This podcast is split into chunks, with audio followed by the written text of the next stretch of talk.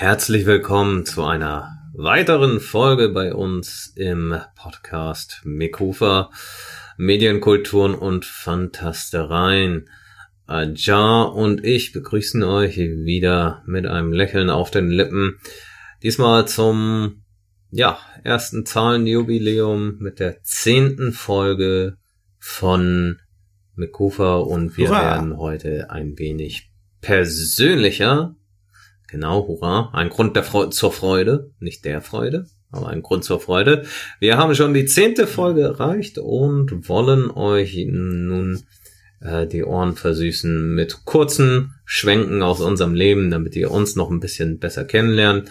Und es dreht sich heute bei uns ums Thema Spiele, die unser Leben verändert haben.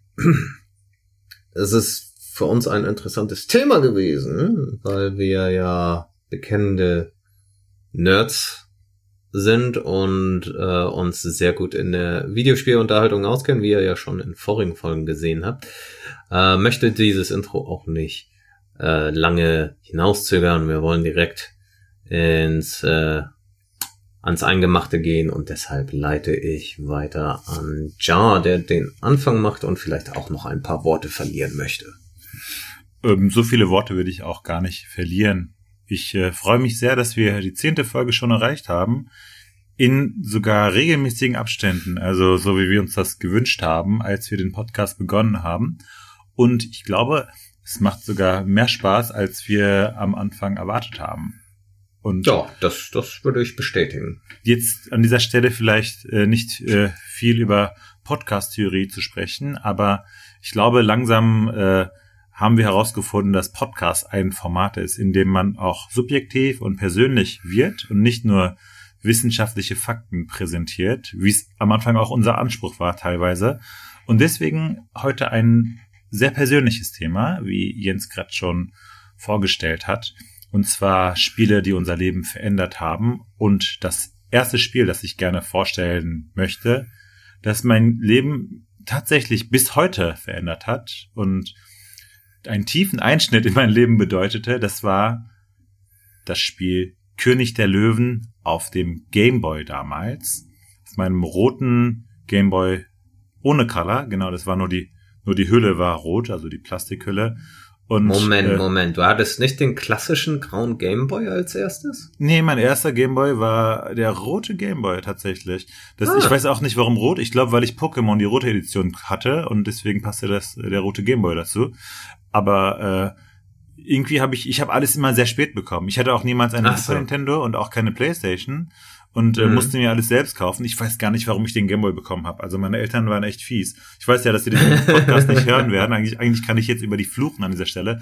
Aber ich meine, aus mir wurde ja trotzdem einigermaßen was. Deswegen äh, ja. war das okay. Also das war eigentlich so wie, wenn, wenn Leute heute jetzt keinen Fernsehen gucken dürfen oder keinen Fernseher zu Hause haben, so war meine Kindheit so ein bisschen. Ich hatte keine Konsolen. Das ist äh, unverschämt gewesen. Aber äh, den Gameboy, den hatte ich tatsächlich und ich glaube, es war ein großer Fehler, mir vorher keine Medien äh, vorzustellen und keine Konsolen zu geben, weil ich war offenbar überfordert mit äh, diesem Medium.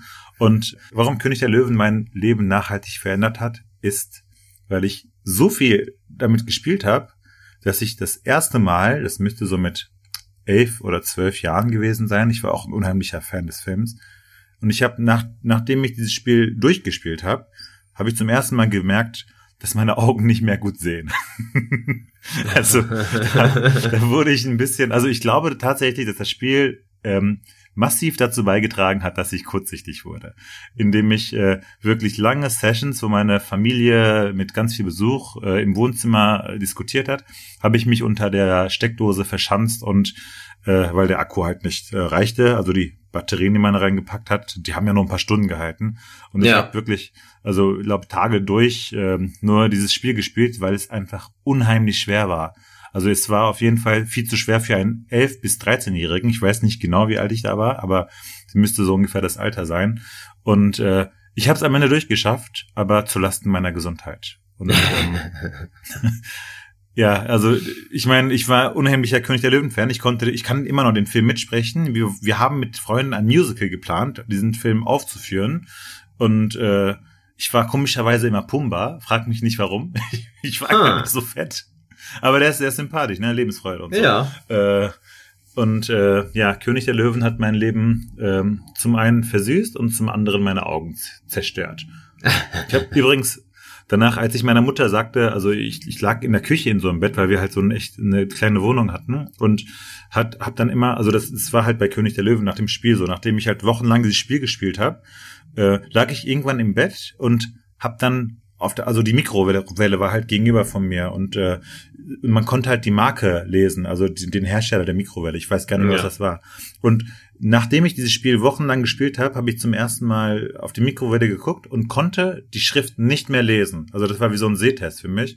Mhm. Und ich weiß noch, so einen Abend, da lag ich im Bett und habe meiner Mutter gesagt, Mama, komisch, ich kann, ich kann die Schrift, äh, die auf der Mikrowelle da steht, nicht mehr lesen. Also ich, ich konnte das lesen, aber ich kann das nicht lesen. Und dann hat sie echt, also ich glaube, keine Ahnung, sie hatte einen schlechten Tag oder so, saß sie neben mir, hat mich angeguckt und meinte, Quatsch, du kannst das lesen, schlaf gut. und ist dann ins Bett gegangen. ja, und eine Brille habe ich erst zwei Jahre später gekriegt. Also, äh, no. und da, da war schon minus, äh, minus drei oder so. Ne? Also da, wow. da war ich schon mega krass kurzsichtig. Äh, das, ja. das war, ähm, aber ich habe auch nichts gesagt. Das war das einzige Mal, wo ich was gesagt habe oder auch gemerkt habe. Ich dachte, das wäre dann normal, weil meine Mutter meinte, das wäre normal, dass man das nicht, dass, dass das so aussieht. Und ich ja. dachte, es wäre einfach normal in der Klasse in der letzten Reihe nichts zu sehen. Und äh, ich gebe König der Löwen so ein bisschen die Schuld, dass ich äh, kurzsichtig wurde. Ja, das, das ist natürlich eine sehr dramatische Geschichte. Dramatischer ja. als meine. Äh, weil zu dem Zeitpunkt, als du König der Löwen gespielt hast, äh, wäre ich dann im Selmalter, da war ich schon lange Brillenträger, weil bei mir ist der Schuldige, glaube ich, dann Pumuckel auf Videokassette. weil den habe ich immer aus Zentimeter Abstand auf einen kleinen Fernseher geguckt, im Dauerformat Videokassetten als Sechsjähriger oder so. Wir haben uns ja lange zusammengesetzt und gegrübelt, welche Spiele wirklich Bedeutung für uns haben im Leben im Endeffekt. Und vom Namen her kann ich Jana Sisters benennen. Äh, für alle, die es nicht wissen, das ist ein Spiel, das es mittlerweile wieder auf dem Markt gibt, äh, namentlich zumindest. Äh, ursprünglich war das 1987, also in meinem Geburtsjahr veröffentlicht worden für den Commodore 64, auch genannt C64 und ja, das ist im Prinzip ein simpler Super Mario Klon gewesen. Wer also die Super Mario Brüder den ersten Teil kennt und Janna Sisters auf dem C64 gespielt hätte, hätte bemerkt, dass der erste Level und das Spielprinzip irgendwie komplett gleich sind. Das Studio wurde damals auch verklagt von Nintendo. Hm. Ist jetzt nicht wichtig für meine Geschichte, aber finde ich sehr interessant, weil äh, bevor ich Mario begegnet bin als Kind bewusst, bin ich den Janna Sisters begegnet. Und deshalb war für mich das das Original, das war ein tolles Prinzip, hat mich gefesselt. Und äh, ja, als drei, vierjähriger Knirps, der nicht lesen, nicht schreiben kann, äh, dann aber äh, sich vom großen Bruder abguckt, wie man so ein C64 eingabemäßig bedient, mhm. äh, hat dann mittags oder nachmittags, wenn man mal ein bisschen Zeit hatte und allein im Zimmer war, herausgefunden, wie man so eine Diskette in den Commodore reinlegt und das Spiel zum Laufen bringt, bis man das Spiel findet, was man wollte. Ähm, ja, dadurch habe ich auch nicht kindgerechte Spiele gespielt, sagen wir es mal so, aber das, das, das, äh, Janna Sisters war eins, was ich immer versucht habe zu finden dabei.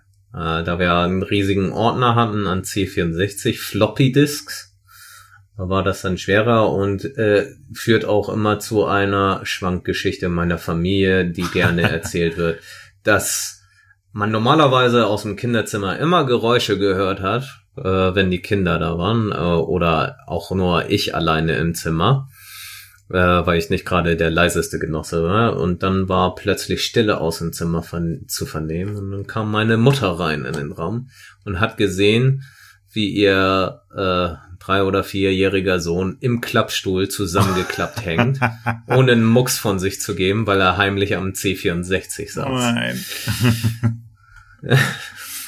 Na, und äh, das wird gerne in meiner Familie weiter erzählt.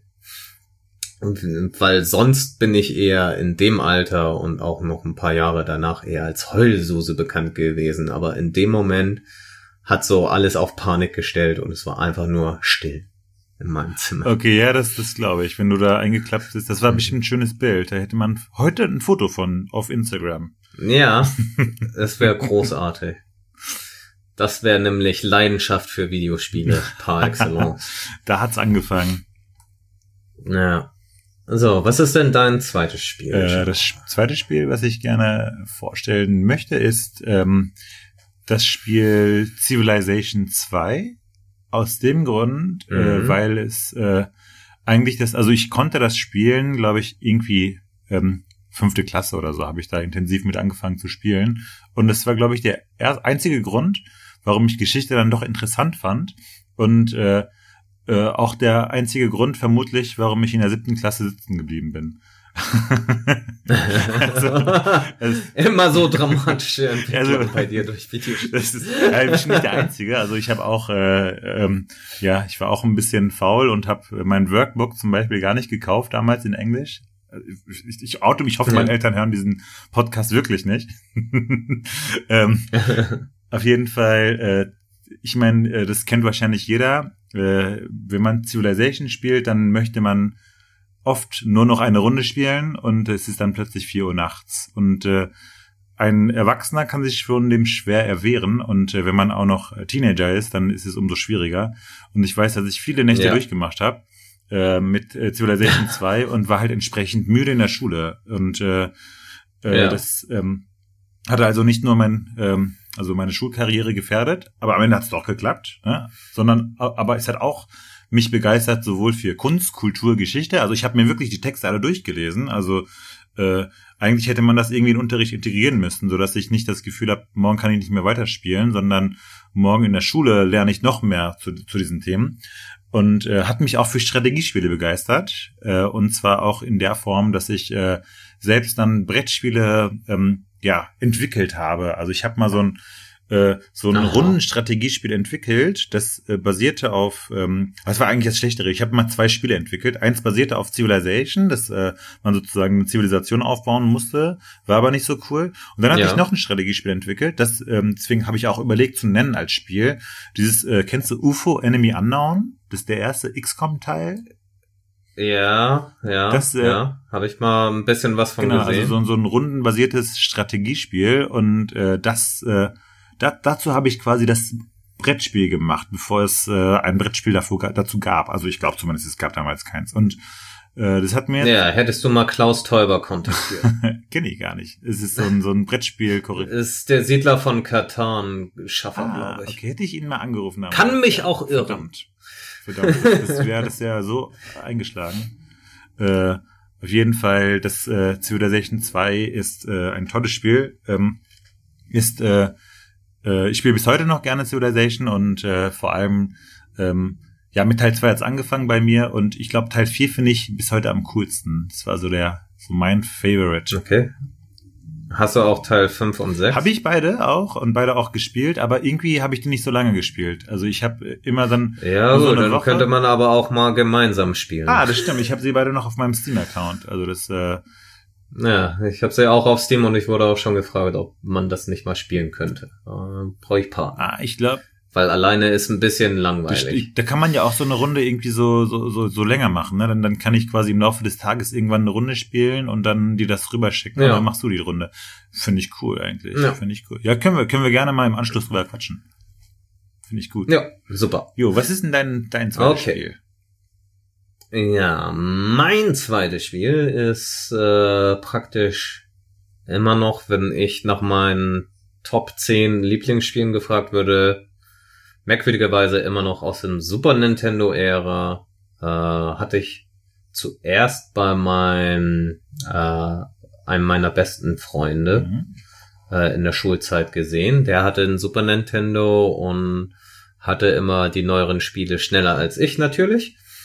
Ähm, und Terranigma mhm. hatte ich jetzt gesehen, kam angeblich erst 1996 bei uns raus, aber würde auch passen, dass ich's so mit zehn das erste Mal gesehen habe ähm, bei ihm und äh, es hat mich einfach direkt mehr geflasht als äh, Zelda. Mhm.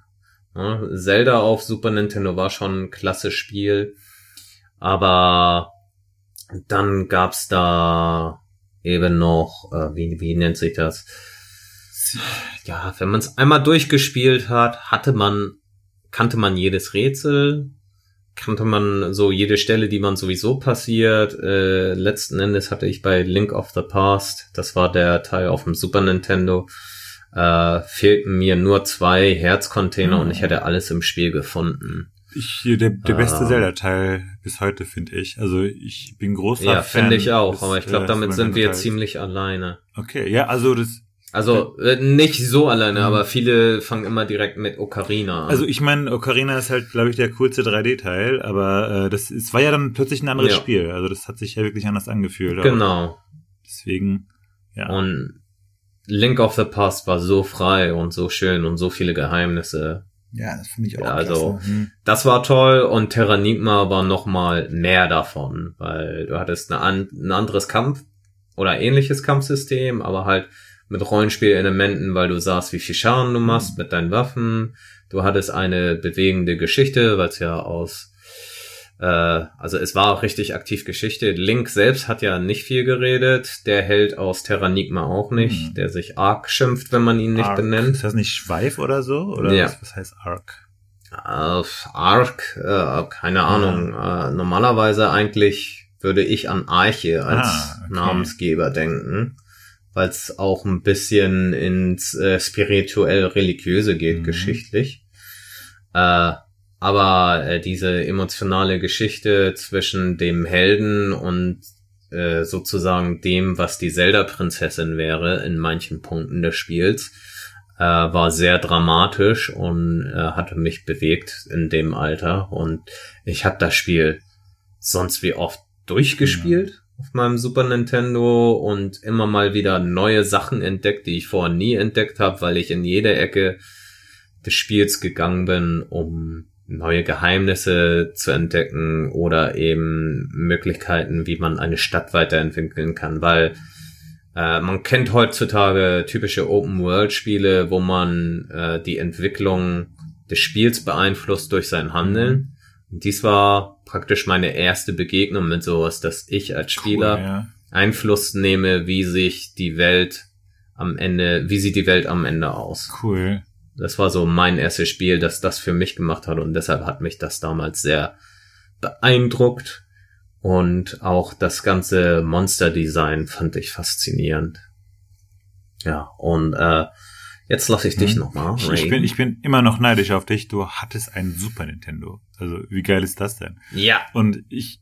Aber, aber ich hatte dafür die Ära PlayStation 1 und N64 keine neue Konsole. Das heißt, mhm. ich musste, bis ich meine erste Xbox hatte, äh, musste ich mit dem Super Nintendo vorliegen. Oh, okay. Ja, Irgendwann hatte mein Sprung, ja. Bruder ganz spät eine PlayStation 1, mhm. aber da war eigentlich schon PlayStation 2 ja, und sowas. Ja gut, kann ich, kann ich verstehen. Ich hatte, ich habe äh, mir selbst mit gespartem Geld eine Dreamcast damals gekauft, weil ich äh, großer oh, Sonic-Fan war und äh, ist, äh, ist ja leider nur noch Kult, die Konsole, aber die hat sich nicht durchgesetzt. Das war so das Blöde. Also ich hatte dann nur wenige, aber richtig gute. Die war Spiele. einfach zu innovativ.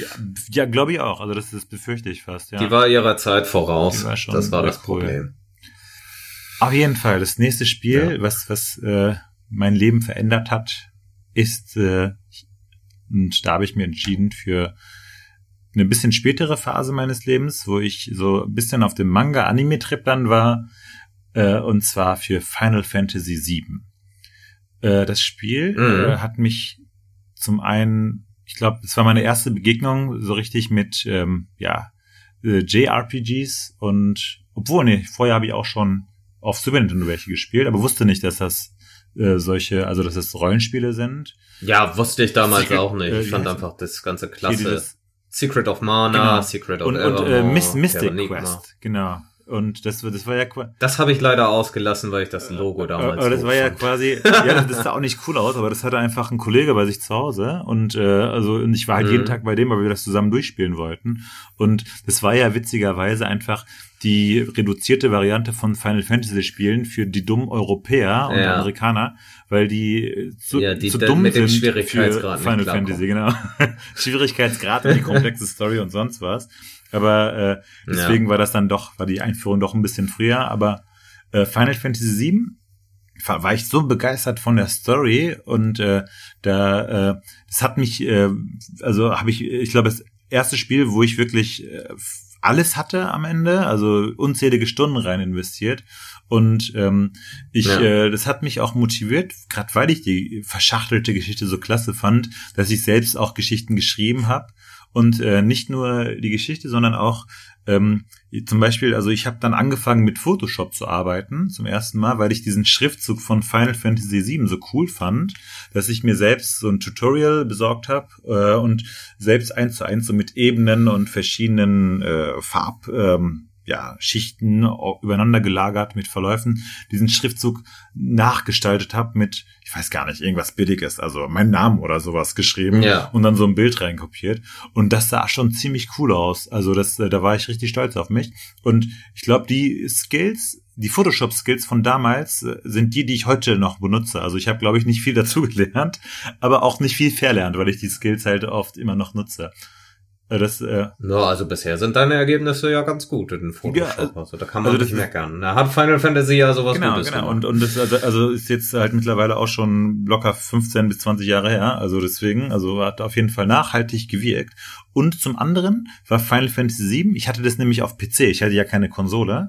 Und das kam nämlich irgendwann ja. für den Computer raus. Und ähm, 98, 99, so müsste das gewesen sein. Und das, das äh, krasse war, das war das erste Spiel, das hatte ich dann halt mega geräudigt und so und hatte das dann später irgendwann auf, ähm, also ich weiß gar nicht, irgendwo konnte ich es halt noch spielen und ich brauchte das nicht mehr. Und dann mhm.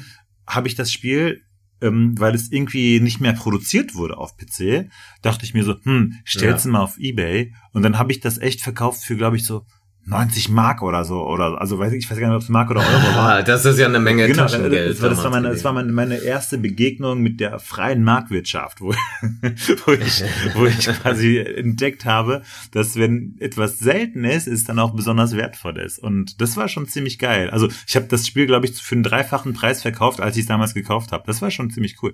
Also Final Fantasy 7 habe ich eigentlich nur positive Erinnerungen und äh, ich freue mich auch schon auf das Remake, das jetzt bald Ja, der ja auch seit fünf Jahren angekündigt ist und nicht in die Puschen kommt, wie Final Fantasy 15 das mal war. Ungefähr so.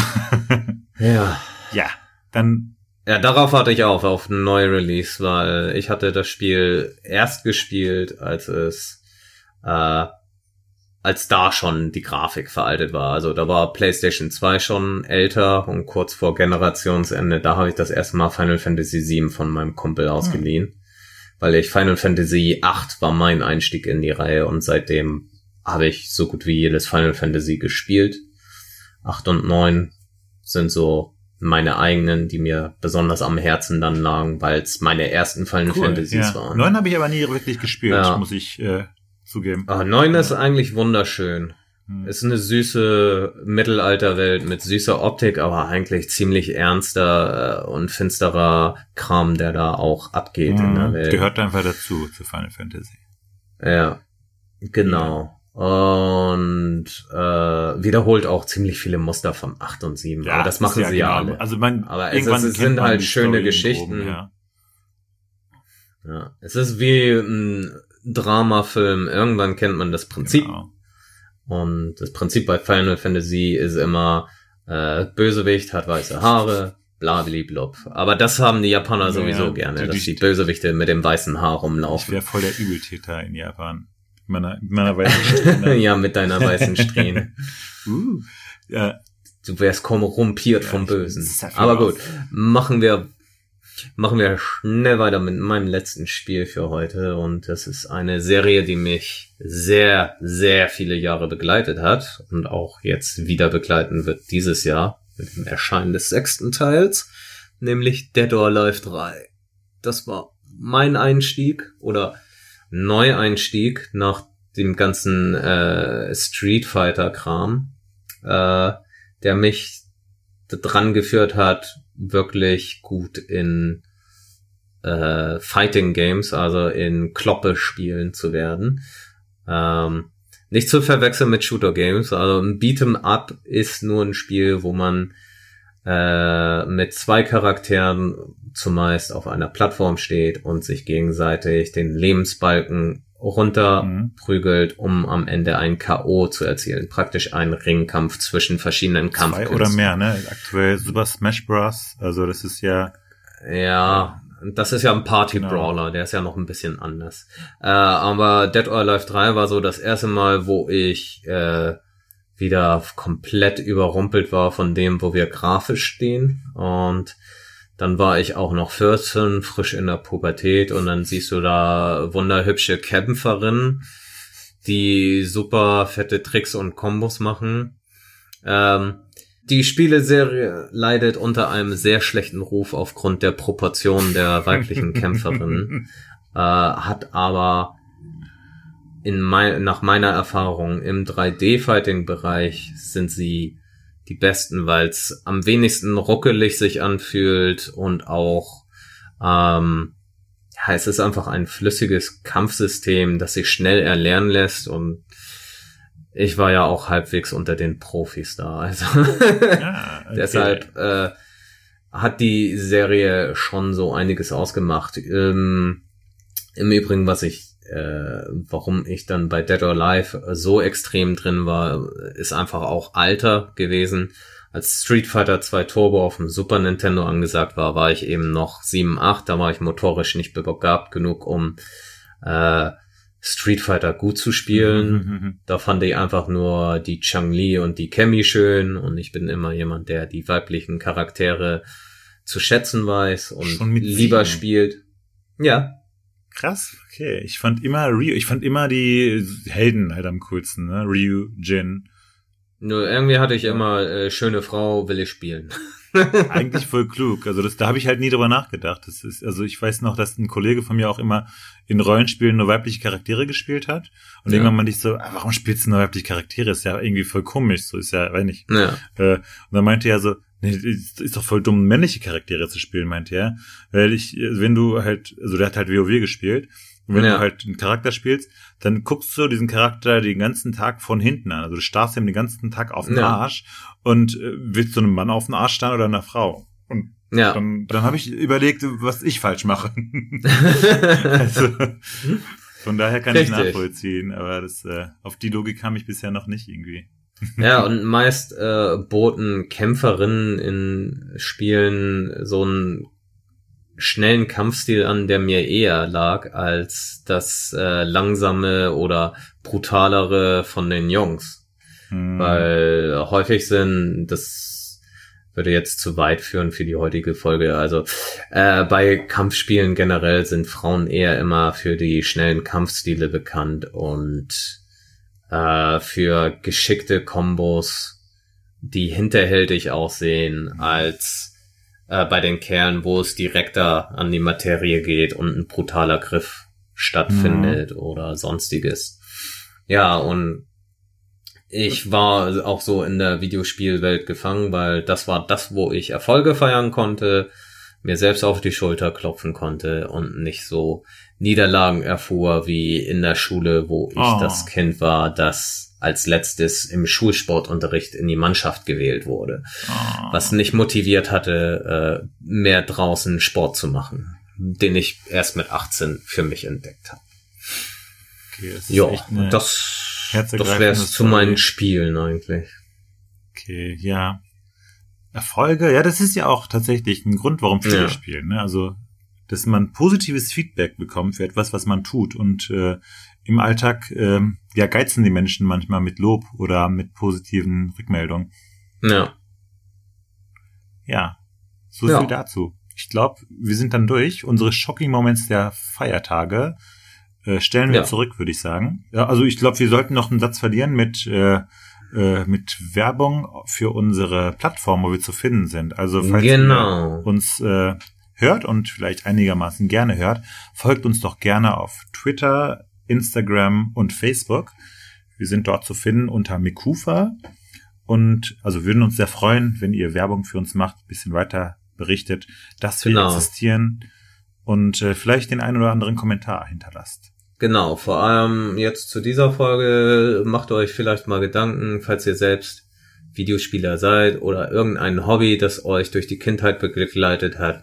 Wie hat euch das beeinflusst in eurer Erwachsenwerdung und eben äh, ja, könnt ihr uns gerne in den Kommentaren auf Facebook, Instagram oder auf Twitter ähm, hinterlassen. Wir freuen uns sehr und wollen gerne mit euch darüber reden. Jo, und ich glaube, damit sind wir für heute auch schon durch und freuen jo. uns auch schon, euch in ein paar Tagen wieder begrüßen zu dürfen. Zu einer jo. weiteren Folge Mekufa! Ja, Mekufa! Bis dann. Mekufa! Tschüss. Tschüss.